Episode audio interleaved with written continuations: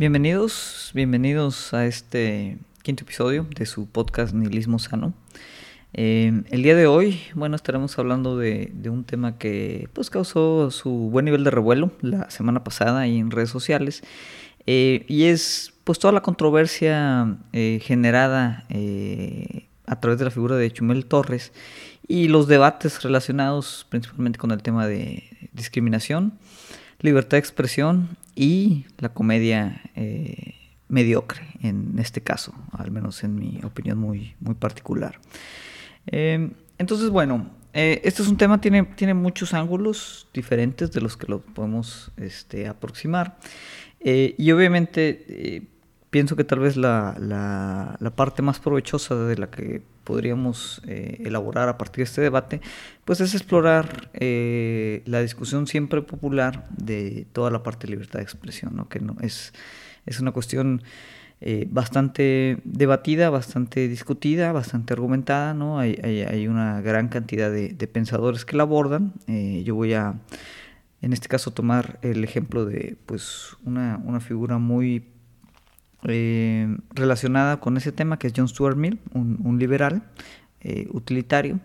pero bueno, antes de, entrar tal vez en, en, materia, pues yo creo que como el, resto de los temas que vemos aquí, pues es importante enmarcar, ¿no? Enmarcar correctamente esta que, digo, a pesar otra vez de ser un, tema tal vez eh, dentro de cierto aspecto trivial, eh, pues no deja de ser una controversia. Entonces, eh, yo creo que el primer paso ¿no? para elaborar cualquier discusión eh, tiene que ser con pues, enmarcar de forma correcta la controversia. Entonces, esta es, es una controversia que se fue desarrollando, como quien dice, en, varios, en varios pasos. ¿no? Donde, donde inicia es con la eh, invitación, la polémica, vamos a decir, invitación a un foro en donde se invitó a Chumel Torres a participar. Y el, el foro, el motivo del foro, eh, atendía a discutir pues precisamente condiciones de racismo y discriminación en, en México. ¿no? Eh, se preparó una mesa eh, muy interesante, pero lo que causó ahí revuelo ¿no? en redes sociales pues fue otra vez la figura de Chumel. Ahora, ¿por qué? Porque bueno, la figura de Chumel es, es una figura este, controvertida en ciertos aspectos, ¿no? Eh, a mí me parece, digo, es, un, más que periodista, es, un comediante, eh, no tiene realmente mucho de periodista a mi, a mi parecer, y pues bueno, es, es una persona que eh, tiene ya tiempo, varios años, ¿no? Haciendo humor. Creo, si no estoy mal informado, que se popularizó por ahí del 2012, principalmente pues con todo el tema electoral. Y pues lleva ya varios años, tanto con su programa del Pulso de la República en la plataforma de YouTube, como obviamente su, su participación en redes sociales como Twitter y eh, pues el, reciente, eh, relativamente reciente programa que tiene en HBO eh, del mismo nombre de, del comediante. ¿no? Entonces, ¿por qué causó revuelo la invitación de Chumel a participar en el foro? Bueno, porque la comedia de, de Chumel, para quienes están familiarizados con ella, pues normalmente es, es una comedia que advierte cierta cantidad de prejuicios este, que se utilizan para generar pues un humor muy, muy básico. Eh, temas obviamente pues relacionados con principalmente con clasismo, el racismo que siempre está ahí también muy íntimamente relacionado, ¿no? Eh, y obviamente pues temas que generalmente van de la mano como la parte de, eh, homofobia, misoginia, etcétera, etcétera. Ahora, esa es, digamos, la, la, razón por la que pues, fue controvertida la participación de, de, Chumel en el foro. No la quiero abordar ahorita y no quiero tampoco deconstruir eh, a detalle si eh, la comedia de, Chumel refuerza o no esos, esos estereotipos. Yo creo que en su mayor parte así lo es. No creo que llegue obviamente a un tema de, discurso de odio, ni mucho menos, ¿no? Pero pues sí es una comedia muy mediocre que pues propaga constantemente estereotipos socialmente dañinos, ¿no? Pero bueno, dejemos eso de lado un momento. De aquí surge una polémica, ¿no? Y eh, esto, ¿no? que obviamente genera mucho revuelo en redes sociales, eh, llega hasta el punto en que la misma Beatriz Gutiérrez Müller eh, entra en el debate, ¿no? Y pues reclama, ¿no? Que este personaje, Chumel Torres, pues le dé una disculpa pública por todo un episodio en el que Chumel pues se burló de, de, su hijo, ¿no? Con el apodo ya bien conocido por todos. Y obviamente pues la, principal este, argumento en contra de, de pues, su condición eh, como persona tal vez no grata para este, este tipo de debates, pues fue la forma tan fácil en la que eh, pues Chumel en su momento utilizó una cuestión de apariencia para burlarse otra vez de un menor de edad. Entonces, aquí obviamente hay varias, hay varias polémicas ¿no? de entrada.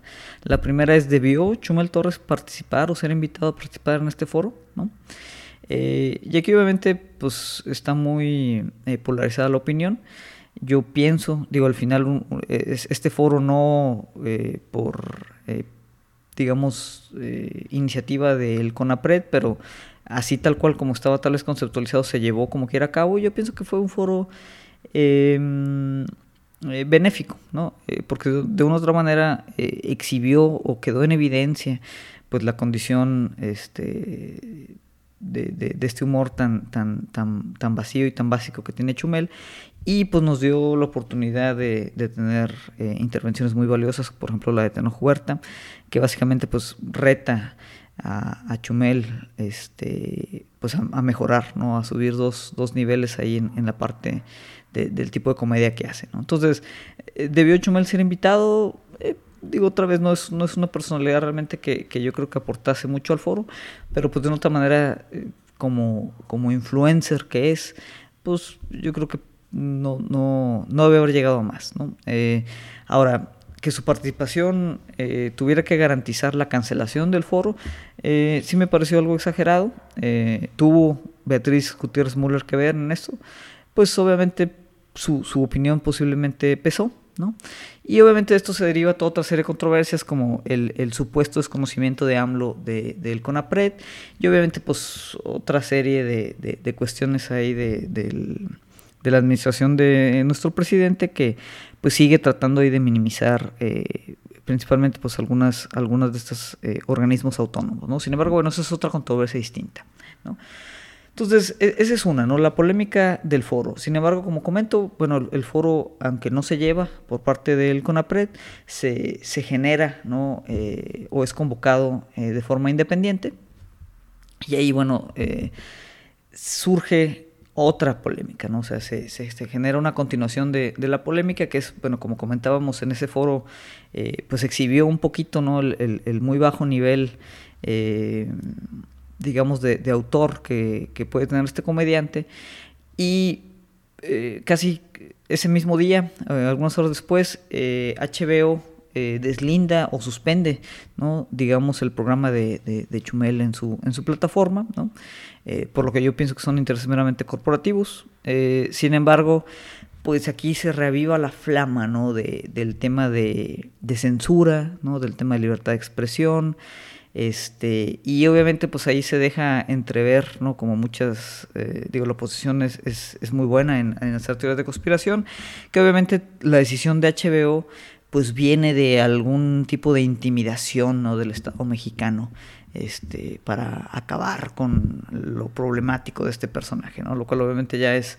Eh, separarnos dos, tres niveles de, de, los datos que pudiera haber o de la, evidencia que pudiéramos tener y pues ya otra vez se vuelve ahí a un tema más conspiranoico que cualquier otra cosa. Pero bueno, entonces, sobre esa segunda controversia, ¿no? Que es eh, la suspensión, en este caso, de, del programa de, de Chumel, eh, pues obviamente surgen ¿no? Eh, una serie de debates relacionados con la parte de libertad de expresión. ¿no? De entrada, a, mí me parece, y otra vez, yo soy crítico tanto de la, de la oposición como de, del gobierno en curso.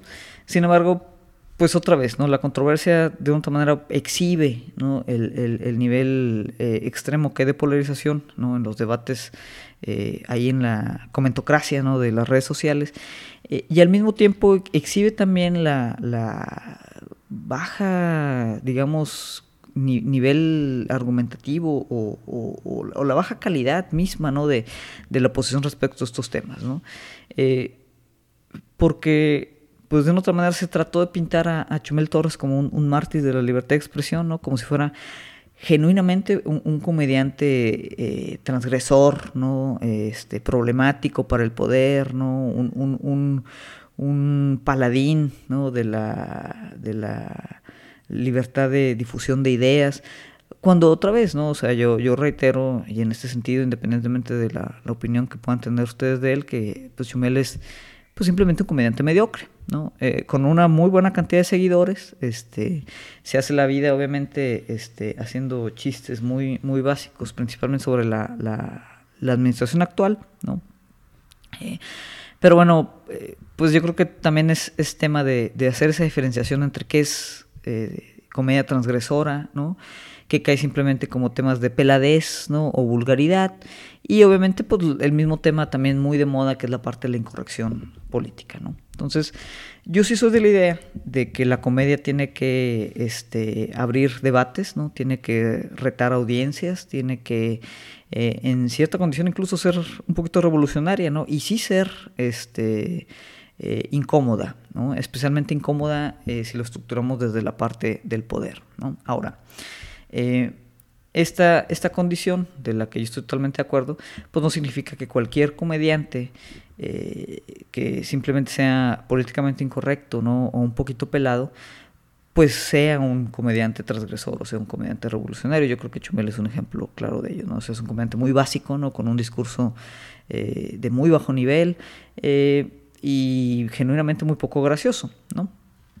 Eh, ahora, existen comediantes también extremadamente benignos, digamos, ¿no? En el tipo de, chistes que, que hacen. humor blanco, vamos a llamarle, ¿no? Como me viene a la mente por ejemplo Andrés Bustamante, ¿no? Eh, que sin embargo hacen comedia bastante, bastante sofisticada. Eh, otro de mis grupos eh, de comedia particularmente favoritos, pues por ejemplo es, este grupo Monty Python de comediantes británicos que es una comedia también, ¿no? digamos, relativamente blanca, bastante absurda, pero es eh, a cierto punto eh, inclusive una genialidad. ¿no? Entonces, eh, no significa que, se tenga que ser forzosamente vulgar, pelado, políticamente incorrecto para, para generar buen contenido cómico. Ahora, yo no tampoco diría que pues, Andrés Bustamante es, es, un, es un comediante transgresor, ni mucho menos, ¿no? pero vamos, no, no es necesario utilizar este tipo de comedia este, basada, digamos, en la vulgaridad o en, la peladez o en los estereotipos para, generar cosas genuinamente graciosas, ¿no? Y, del otro lado también, o sea, tenemos extremos, como por ejemplo el caso de South Park, que es una serie del cual el mismo Chumel se, se declara eh, fanático, que a lo largo de sus bastante años de trayectoria, eh, pues se ha caracterizado precisamente por ser extremadamente eh, soez, extremadamente este, o, políticamente incorrecta, ¿no? Eh, y, en general, ¿no? Es, parte de, la, estética que caracteriza a esa serie.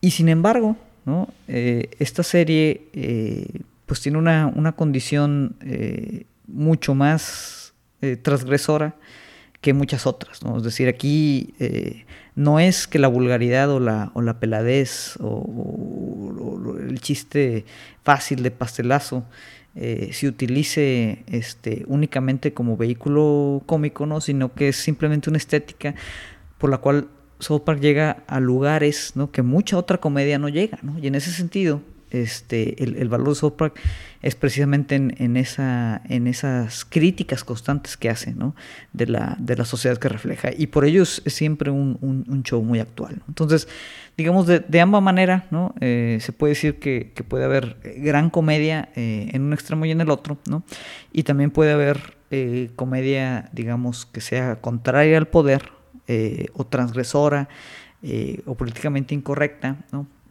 En ambos lados del espectro. ¿no? Ahora, ¿por qué la oposición obviamente califica a Chumel como un comediante transgresor? Por el simple hecho de que critica constantemente al presidente. ¿no? Pero criticar constantemente al presidente pues no, no te hace automáticamente antipoder o revolucionario, ni mucho menos. ¿no? El caso de la oposición misma es, es este, una oposición bastante reaccionaria, ¿no? Eh, articula muchas de esas críticas desde otros sectores del poder, ¿no? O sea, no significa que, la, figura del presidente sea el único poder al que haya que encarar, hay, muchos otros sectores, este, digamos, de, poderes de facto, eh, que son bastante cuestionables.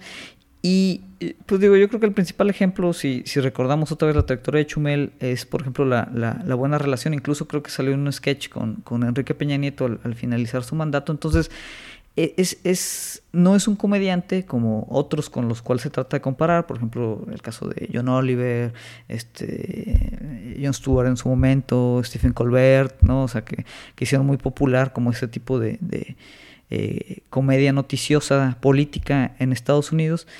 Eh, pues en el caso de él eh, no, no es una constancia, ¿no? Simplemente él no critica el poder, o sea, él es un crítico de AMLO, ¿no? Que es muy distinto. ¿No? Este, y, es importante como enmarcar esa, esa cuestión.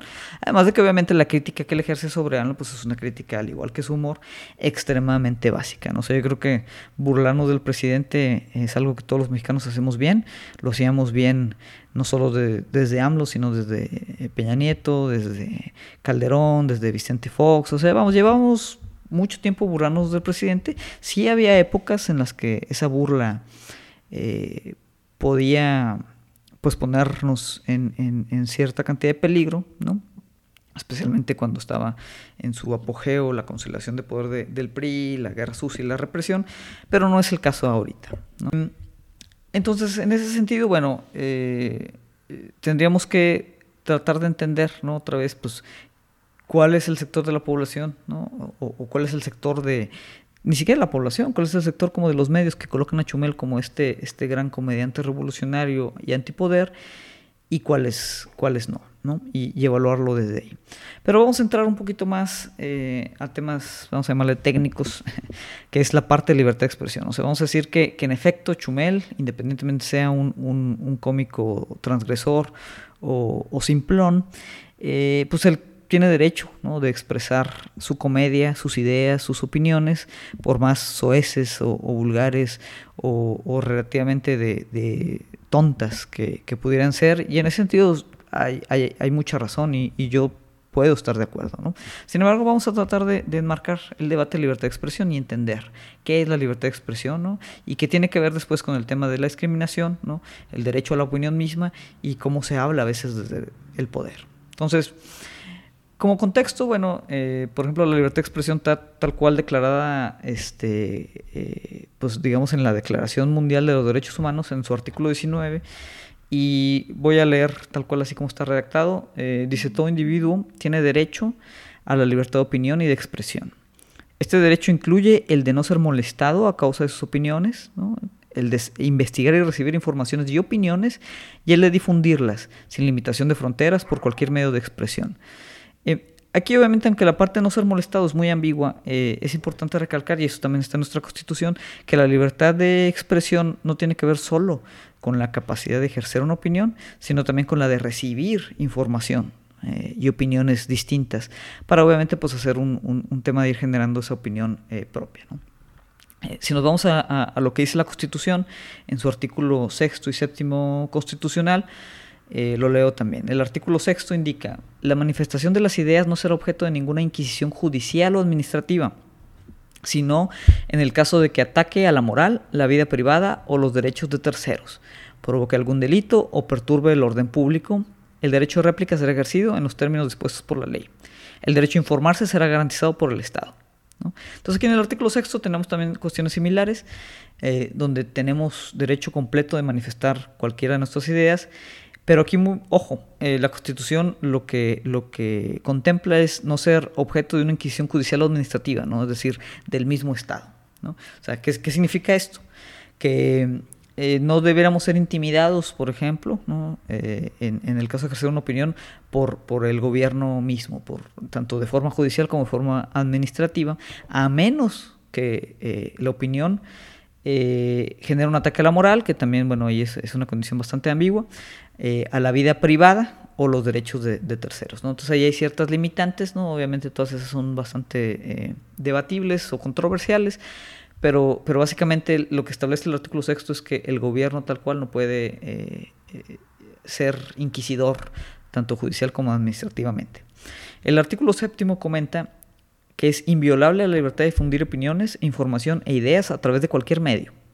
No se puede restringir este derecho por vías o medios indirectos, tales como el abuso de controles oficiales o particulares, de papel para periódicos, de frecuencias radioeléctricas o de enseres y aparatos usados en la difusión de información o por cualesquiera otros medios y tecnologías de la información y comunicación encaminados a impedir la transmisión y circulación de ideas y opiniones.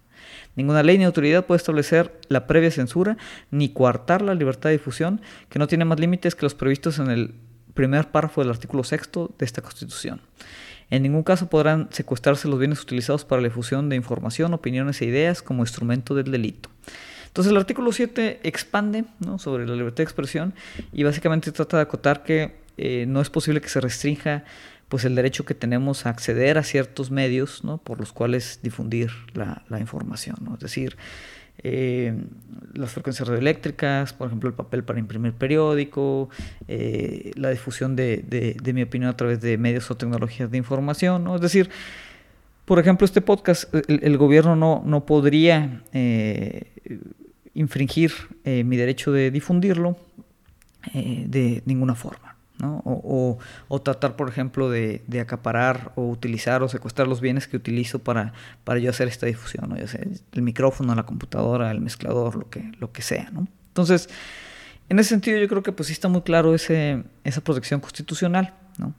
Ahora, el, tema aquí es que eh, normalmente pues, la libertad de expresión se enmarca otra vez en que no tengamos interferencia del Estado. ¿no? Eso no significa, ¿no? y este yo creo que es el error muchas veces en este debate, que tendemos a equiparar libertad de expresión con estar eximidos de cualquier consecuencia que nuestra opinión pueda generar. Es decir, tú, tienes toda la libertad de expresarte, ¿no? y el gobierno no puede decirte que no lo hagas. ¿no? El gobierno no puede meterte en la cárcel, no, no puede eh, este, intimidarte o asesinarte, a pesar de que esto, eh, como quiera, sucede. ¿no? Eh, de forma que de entrada, y, aquí yo quiero hacer nada más este comentario al margen, sí me parece como muy devaluada eh, la discusión de libertad de expresión cuando hablamos, por ejemplo, del caso de Chumel, cuando ignoramos que en lo que va del 2000 al 2020, pues en México han asesinado eh, prácticamente 133 periodistas, ¿no? Donde obviamente este asesinato no, eh, no, no, tiene que ver que los 133 hayan sido asesinados por el Estado, ¿no?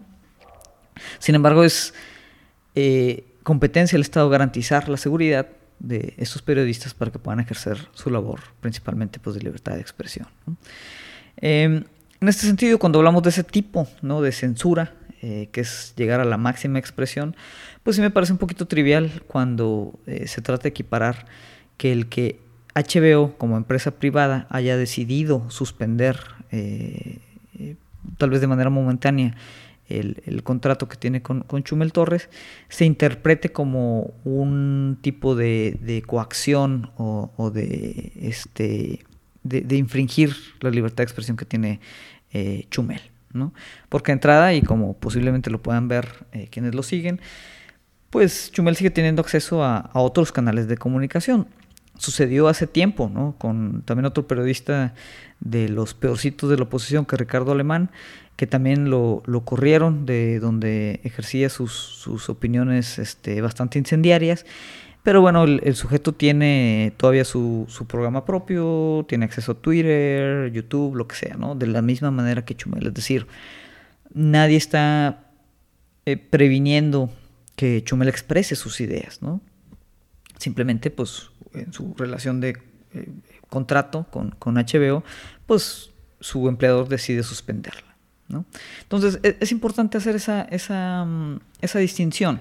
Libertad de expresión no significa que yo esté eximado de cualquier consecuencia de, la que mi opinión pueda generar. Es decir, eh, yo puedo eh, ir, por ejemplo, al estadio de los Rayados o los Tigres, ¿no? al, que sea, y decir de forma muy vocal que el equipo contrario es una basura, por, por decirlo. Y eso no significa si alguien viene y me dé un golpe, un golpe, perdón, este, que, que esté infringiendo mi libertad de expresión. Obviamente la persona que me dé un golpe va a estar cometiendo un delito, pero el delito no es infringir mi libertad de expresión, el delito es pues que está dándome un golpe. Entonces eh, eh, es importante hacer esa distinción. Eh, todo. Otro ejemplo es si puedo yo exhibir una, una, opinión pues incendiaria o, u ofensiva, ¿no? Para cierto grupo, cierta población, ciertas personas, ciertos intereses, eh, pues bueno, que eh, la persona o mi empleador eh, pues me despida, ¿no? ese tampoco sería, este, digamos, un, caso de, violación de libertad de expresión, ¿no? O sea, en cualquier momento, pues mi empleador podría suspender mi contrato si, si hubiera eh, algún, alguna parte de, lo que yo expreso que no fuera, no fuera en su interés, ¿no? Eh, sería obviamente eh, un crimen, ¿no? Si, si, eso fuera en relación a alguna condición discriminatoria hacia mí, o en su defecto que pues también obviamente el, Estado hubiera intervenido, ¿no? Este, o amenazado a mi empleador para tomar esa, esa decisión. Pero eh, esa confusión ¿no? es, muy típica. Este, es muy típica, eh, por ejemplo, en, Estados Unidos, que el debate de libertad de expresión, eh, pues digamos, ha tenido mucho, mucho auge en los últimos años y donde los principales partidarios ¿no? de, de la condición de libertad de expresión, pues normalmente es la misma derecha. Pero nuevamente, el debate se, se enmarca o se entiende como eh, que ejercer la libertad de, expresión, ¿no? Y, eso incluye pues, la libertad de ser eh, racista, homófobo, eh, fascista, nazi, incluso no ha habido un, resurgimiento de, de, incluso ese tipo de discursos. Lo, que se entiende allá por la derecha estadounidense es que pues cualquiera puede o tiene derecho a, escupir ese tipo de opiniones sin ningún tipo de consecuencia. ¿no? Eh, y nuevamente, pues ese no es, no es el caso. Pero para, bueno, eh, tratar de abordar este tema o, aterrizarlo, eh, en este caso, bueno, yo también voy a, compartir aquí pues uno de los principales defensores de la libertad de expresión, que es John Stuart Mill, un filósofo de la corriente utilitarista en la parte ética y eminentemente liberal, ¿no? Eh, y él, bueno, habla en general no solo de libertad de expresión, sino sobre la libertad misma. Eh, sobre la libertad es, de hecho, el nombre del ensayo donde hace tal vez su defensa más famosa de, la libertad de pensamiento y la libertad de expresión. Y em, básicamente él, le dedica un capítulo completo a, mencionar por qué, por más peligrosa que pudiera parecer, bueno, la libertad de expresión tiene que ser defendida a sus últimas consecuencias. ¿no? Tiene eh, varios argumentos, voy a tratar de mencionar aquí los más importantes. Eh, uno de ellos es que, bueno, eh, por más eh, opinión o por más seguros que estemos nosotros de que nuestra opinión es, conocimiento verdadero, pues siempre hay una posibilidad ¿no? de, que ésta sea falible ¿no? y que otra persona pueda tener una parte o la parte completa de esa verdad.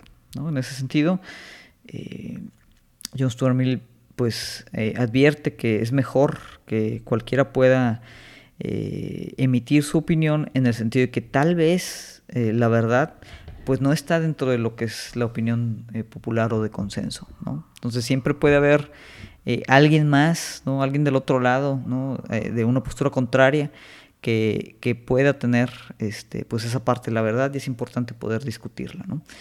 un segundo argumento que hace es que, bueno, el conocimiento mío pues puede ser incompleto, ¿no?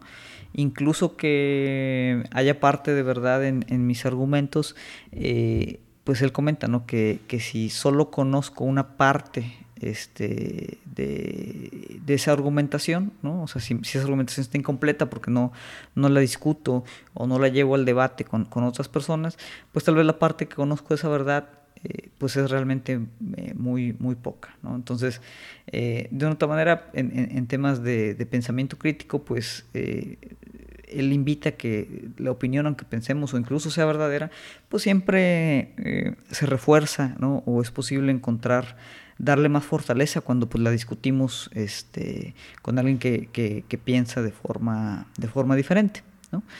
Otro argumento es que también, eh, y esto es, es, muy típico, eh, que dos opiniones opuestas, ¿no? Pueden ser verdaderas las dos, ¿no? ¿Qué significa esto? Que incluso aunque eh, tú y yo estemos discutiendo en algo en oposición, pues eso no significa que, siempre eh, yo voy a estar completamente mal y tú vas a estar completamente bien o viceversa, ¿no? Sino que puede que haya ciertas condiciones de verdad o de conocimiento verdadero en las posturas que tenemos cada quien, ¿no? Y es importante, otra vez, en, la cuestión de, discutir, de dialogar, que, podamos entender eh, que se pueda dar esa posibilidad, ¿no? Esto obviamente no, no, no, significa, y aquí sí me gustaría hacer esa precisión, que, que, dos opiniones siempre puedan ser, o sea, dos opiniones opuestas siempre puedan ser verdaderas, ¿no? Eh, porque eso no es lo que, el, caso, ¿no? O sea, simplemente indica que, pues, es, es, muy complicado tener como quien dice la verdad completa de, de, de un, un solo tema, entonces sí hay condiciones en las que pues puede haber ciertas partes de verdad en dos posturas que parecieran este, totalmente opuestas. Entonces, en ese sentido, bueno, John Stuart Mill eh, es, es, uno de los principales defensores de la libertad de expresión. Él decía que había que llevar esa libertad a sus últimas consecuencias y pero incluso él no sabía que había ciertos límites tal vez no eh, donde había que dibujar una línea no y esa línea obviamente siempre es muy complicada de dibujar pero él trataba de argumentarla sobre pues el principio tal vez de lo que él llama el daño no o sea eh, y básicamente él decía la única razón por la que alguien debería de infringir la libertad de expresión es cuando esa libertad de expresión se está siendo utilizada para directamente causar daño este, sobre alguien, ¿no? Y, daño tal cual, daño físico, por ejemplo, ¿no? O sea, si yo estoy en desacuerdo con un político y mi discurso es que deberíamos de asesinar a ese político, dice, eso no debería de protegerlo la libertad de expresión, ¿no? Porque ahí estoy directamente este, tratando de generar una acción ¿no? que va a dañar a otro individuo y obviamente pues John Stuart Mill como, como liberal, eh, muy creyente de las libertades individuales, eh, pues implicaba que, pues sí, donde prácticamente, o sea, donde termina mi derecho, pues donde empieza el tuyo, ¿no? Entonces, mi derecho a la libertad de expresión termina donde empieza el tuyo a que mi libertad de expresión no te cause un daño, ¿no? Eh, otra vez físico. Em, esto, eh, muchos actualmente lo, lo, lo, lo, han interpretado, ¿no? Del otro lado del, del, del espectro. en el sentido que si tu opinión también me, me, causa un daño ofensivo, ¿no? Pues no debería de ser, eh, no debes tener tu derecho a decirla, ¿no? Lo cual es el otro extremo este, de, esa, de esa parte. Y obviamente surgen los discursos un poquito deshonestos, en mi opinión, de que, por ejemplo, ahorita vivimos en una generación de cristal, ¿no? Eh, que lo que espera es que nadie sea ofendido por la opinión eh, de nadie. ¿no? Sin embargo, ese tema pues, va siempre o muchas veces en ambos sentidos. O sea, la misma gente que a veces le alarma que un grupo se ofenda porque no, pues es que ya todo es clasista, ya todo es este, homofóbico, ya no podemos decir nada. Eh, también normalmente es la primera gente que salta este, cuando se les indica que eh, pues su opinión eh, es cuestionada. ¿no? Es decir, quieren, volvemos al punto, eh, poder ejercer y vocalizar una opinión sin que esta opinión sea retada, lo cual, otra vez volviendo a John Stuart Mill, este, pues es una condición no ideal. ¿no? Es decir, John Stuart Mill está a favor ¿no? de que haya ese choque, de que haya ese diálogo, de que haya este, ese, ese, ese confrontamiento de ideas, ¿no? en donde sí incluso es posible que salgamos ofendidos, ¿no? Tanto una parte como la otra, ¿no? Ahora, volviendo al tema del mercado de las ideas, ¿no? esta noción muy liberal, pues al final estar ofendido implica de cierta manera que pues, no estoy de acuerdo con, alguna idea, ¿no? Y, también yo creo que ese es un, un, derecho eh, que podemos tener, ¿no? O sea, si, si otra vez eh, manejamos las ideas con esa misma eh, noción de cómo se maneja un producto, eh, en donde lo escogemos de acuerdo a lo que más nos guste eh, y su valor resulta enteramente de, de, quien lo consume, pues yo creo y digo, al final esto es lo que pasa, o sea, cada quien este, en ese mercado de las ideas pues toma únicamente lo que, lo que le apetece. Obviamente en ese sentido no, no significa que, que, en el mercado no se puedan exhibir este, cualquier cantidad de ideas en, en esta como libertad de expresión máxima, ¿no? Eh, en el sentido que lo, lo, lo, imaginaba John Stuart Mill y yo creo, pues en ese sentido estoy de acuerdo, ¿no? Eh, pero nuevamente, o sea, eh, que la libertad de expresión exista no, no garantiza o no implica garantizar que tu mensaje tenga que llegar a cierta audiencia, ¿no? Es decir, tanto por un lado como para el otro, eh, yo no te puedo obligar a que tú escuches mi mensaje, ¿no? Así como tú no me puedes obligar a escuchar el mío. En mi particular caso, eh, bueno, yo eh, coincido con mucho de las tesis de, de Stuart Mill y con mucho gusto yo este, eh, recibo eh, ideas o, discusiones o, genero diálogos con gente que piensa de forma distinta. ¿no?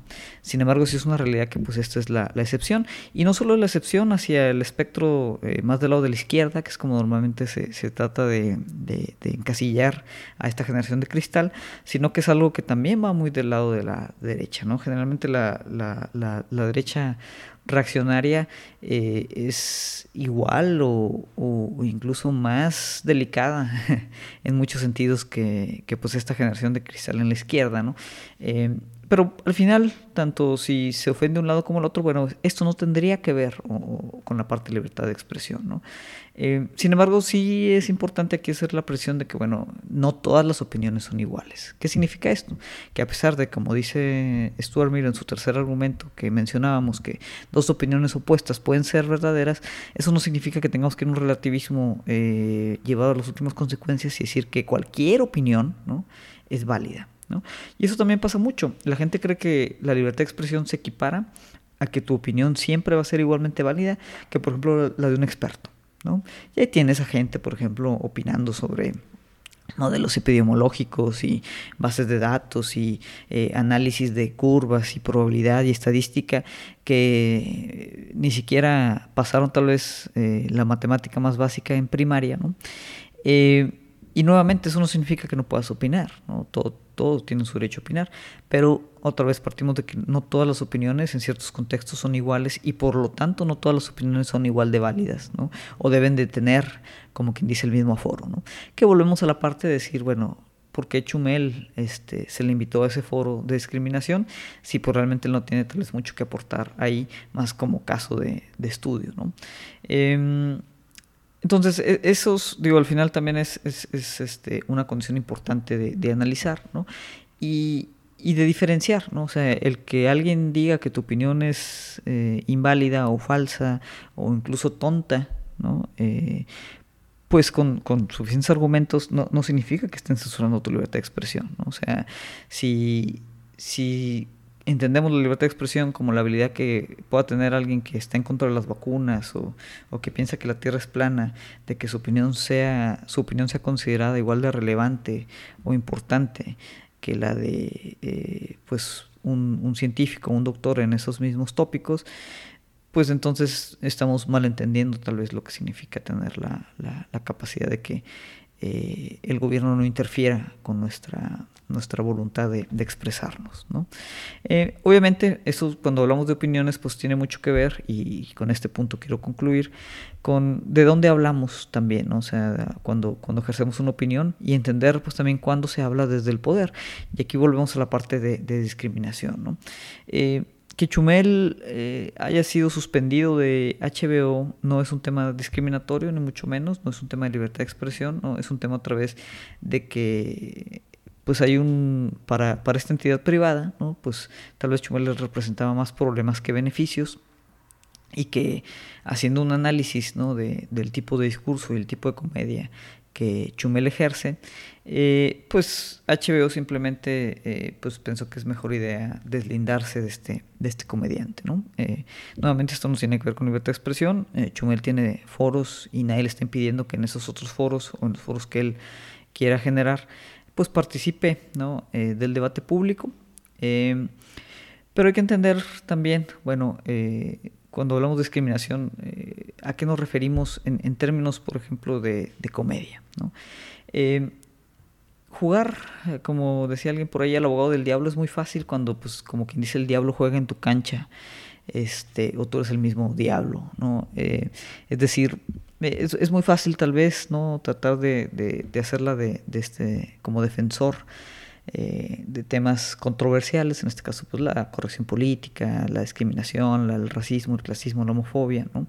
Eh, sin embargo, bueno, cuando, cuando la comedia que se hace se hace eh, hacia estos grupos, no debemos de olvidar que son grupos vulnerables. Es decir, Eh, por ejemplo, históricamente siempre eh, muchos comediantes de antaño eh, optaban por burlarse de los homosexuales, lo cual pues dejas de ser gracioso cuando en efecto sabemos que tanto los homosexuales como la comunidad LGBTQ en, en general pues es un grupo históricamente discriminado, violentado, este, hay crímenes de odio, ¿no? Referente con ellos. Entonces, el, tratar de hacer comedia a partir de ellos, eh, pues normalmente resulta problemático, ¿no? Porque se hace otra vez o se habla cuando se, se hace este tipo de comedia desde, desde el poder, ¿no? Desde el privilegio, ¿no? Eh, por lo mismo, ¿no? Hacer, hacer comedia eh, de los sectores más vulnerables socioeconómicamente hablando, de personas que tienen ciertas condiciones o enfermedades mentales, ¿no? padecimientos crónicos, carencias motoras, psíquicas o intelectuales, eh, minorías, eh, mujeres, indígenas, ¿no? etcétera, etcétera. Vamos a hacer humor de este tipo de sectores, ¿no? un humor obviamente de lo más básico que está simplemente enfocado como en los estereotipos de estos sectores, pues normalmente es, considerado discriminatorio este, por, por la misma, el, mismo tipo ¿no? de, de, mm, cultura que genera, ¿no? o sea, el, mismo discurso, este, pues digamos, cultural o popular que, que hace que pues, se sigan reproduciendo ¿no? Eh, o propagando pues, discursos en, en, los que estos grupos son, son afectados, ¿no? Y no solo en, términos de un chiste o de una ofensa, ¿no? Sino en términos eh, físicos y morales reales, ¿no? Es decir, eh, chistes discriminatorios de este tipo generan actitudes discriminatorias también, este, por mismo de la normalización cultural que pueden tener, ¿no? Y ese es otro tema eh, que podríamos abordar de forma muy muy a detalle, ¿no? Eh, sin embargo, pues bueno, ahorita eh, no, no, quiero tomar más tiempo con ello. Pero, eh, pues quiero concluir con esa parte, ¿no? Y de ahí tomo, pues un, fragmento de lo que Tenoch le dijo el mismo Cheno, este, Chumel en, en, este foro, de que pues no es posible que sigamos ofendiendo a la gente por condiciones de las que no son culpables, ¿no? Como el lugar donde nacieron, su capacidad económica o la melanina en la piel. Eso no significa que Chumel no tenga derecho a hacerlo, ¿no? Simplemente que yo creo que eh, así como él tiene su derecho a expresar ese tipo de, opiniones inflamatorias, pues nosotros también tenemos derecho eh, a cuestionarlo. Eh, y tendríamos que ejercer ese, derecho, ¿no? De subir un poquito el nivel del discurso y, cuestionar, pues otra vez, la, la, el nivel de, de, estereotipos dañinos que personajes como él pueden generar, ¿no? Porque en muchos sentidos, ¿no? Las, las opiniones, ¿no? Y lo voy a poner así entre, entre comillas de Chumel, pues ni siquiera se articulan a través de su humor. Es decir, su condición de comedia tan rápida, tan fragmentada, de, de, de, de punchlines muy básicos, dan muy poco material realmente para elaborar o estructurar una serie de, argumentos, ¿no? Eh, en el caso tan emblemático que, le generó toda esta controversia de, burlarse de un menor de edad por su pelo y su relación con el mandatario en curso, pues no es un testimonio de oposición, ¿no? sino simplemente un recurso barato de, burla. ¿no? Entonces, em, en ese sentido, y, para cerrar, pues yo diría que sí, en efecto, eh, Chumel, como todos, tiene eh, su, libertad de, expresar las ideas y hacer el humor que quiera hacer.